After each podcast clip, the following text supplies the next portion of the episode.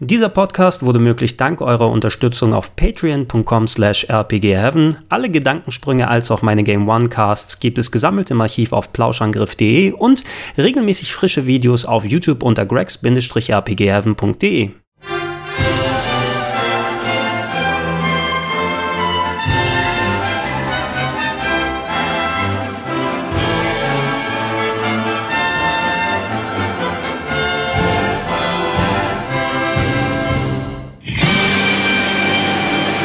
Der meistgewünschten Serien von euch für die Top 101 der besten Rollenspiele aller Zeiten war selbstverständlich Pokémon.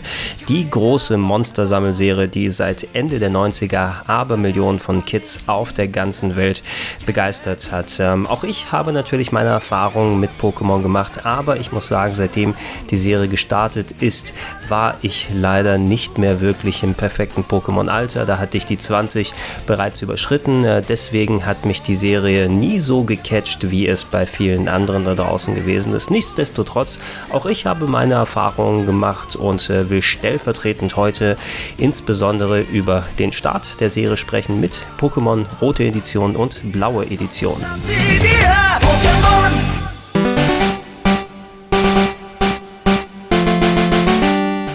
Als Kind hatte der japanische Spieleentwickler Satoshi Tajiri ein ganz besonderes Hobby. Er sammelte nämlich sehr gerne Insekten. Ähm, dieses Hobby inspirierte ihn später als einen der Mitgründer des kleinen Entwicklerhauses Game Freak ein Videospiel zu machen, in dem es darum geht, verschiedene Monster einzufangen. Dieses Konzept hatte er Nintendo präsentiert, die zu seiner Überraschung zugesagt haben und daraus sind die ersten beiden Games des Pokémon-Franchises entstanden.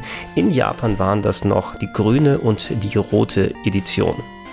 Diese beiden Games waren größtenteils identisch, hatten aber einen ganz entscheidenden Unterschied. Von den insgesamt 151 Monstern, die man einfangen kann, gab es eine gewisse Anzahl, die es nur in einem der Module gegeben hat. Wenn man alle haben wollte, musste man zwei Gameboys haben, jeweils eines der Module und dann per Linkkabel tauschen. Das sorgte natürlich für rege Tauschgeschäfte auf dem Spielplatz und auch für hohe Abverkäufe, denn es gab mehr als genug Leute, die sich beide Editionen einverleibt haben haben.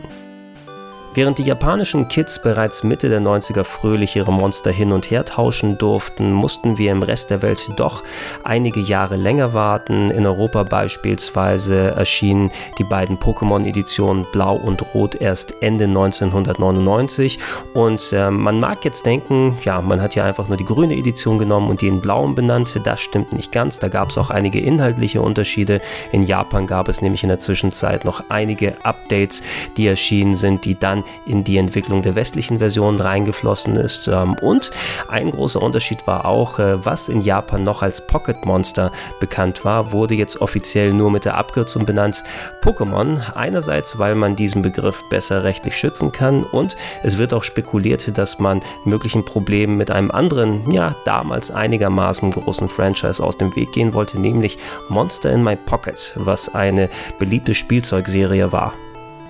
Das Schöne an den Pokémon-Titeln damals war, dass sie im Grunde vom Spielprinzip aus sehr waschechte Japaner-Rollenspiele gewesen sind, aber eben durch das Monster-Sammeln-Prinzip eine komplett neue Käuferschicht erschlossen haben, die dem Genre ansonsten keine Chance gegeben hat. Ihr startet ja als junger Pokémon-Trainer, der sich bei Professor Eich ein Starter-Pokémon aussucht, mit dem er dann sozusagen seine Sammlung anfängt äh, und bereist dann die Pokémon-Welt, um da nicht nur die anderen 150 Pokémon einzufangen, sondern auch seinem Rivalen die Leviten zu lesen und die etlichen Arenaleiter, die quer über das Land verteilt sind, herauszufordern, um deren Orden zu erlangen. Rein spieltechnisch gesehen funktioniert Pokémon wie viele andere Genrevertreter. Es gibt Random Encounter, bei denen eure Pokémon gegen andere Pokémon antreten. Je nachdem, welche Klasse und welche Fähigkeiten sie besitzen, das entscheidet häufig über Sieg oder Niederlage. Irgendwann kennt man als erfahrener Pokétrainer all diese Abhängigkeiten aus dem FF und äh, solltet ihr es mit einem wilden Pokémon zu tun haben, dann könnt ihr, wenn ihr euer Gegenüber so weit geschwächt habt, versuchen, es mit einem Pokéball einzufangen anzufangen. Seid ihr erfolgreich, tragt ihr es in eurem Pokédex ein und könnt später, wenn ihr mehr als die maximale Anzahl an Pokémon besitzt, ja, ähm, frei aussuchen, wie ihr eure Party zusammenstellen wollt.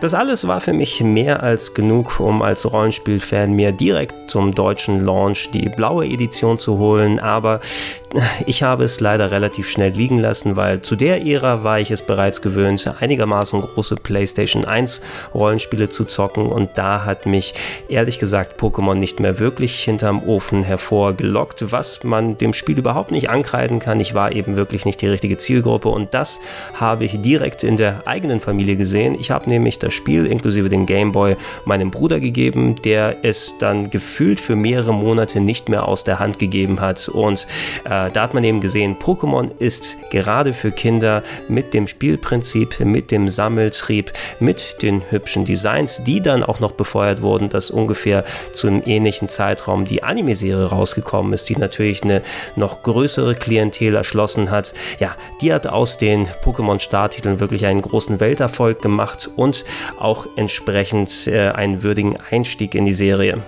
Wenn ihr heutzutage die Anfänge der Pokémon-Serie spielen wollt, dann gibt es etliche Optionen. Neben den originalen Modulen gibt es auch ähm, die Games als 3DS-Download ähm, und natürlich auch die gelbe Edition, die Pikachu als Starter-Pokémon einführt und dazu noch etliche Charaktere aus der Anime-Serie mit rüberbringt. Ähm, dazu gibt es noch die sehr schönen Game Boy Advance Remakes Feuerrot und Blattgrün. Es gibt natürlich mannigfaltig mehr Pokémon-Spiele als Blau und Rot, über die wir heute gesprochen haben. Ihr könnt in die Comments gerne reinschreiben, was eure Favoriten sind. Mir werden ja immer sehr oft Silber und Gold nahegelegt. Ähm, für mich persönlich war eines der spaßigsten Pokémon Gaming Erlebnisse ähm, die Pinball-Spiele, die ich auf dem Game Boy Color und dem Game Boy Advance gespielt habe. Aber ich bin genauso gespannt äh, zu erfahren, was denn eure Favoriten gewesen sind.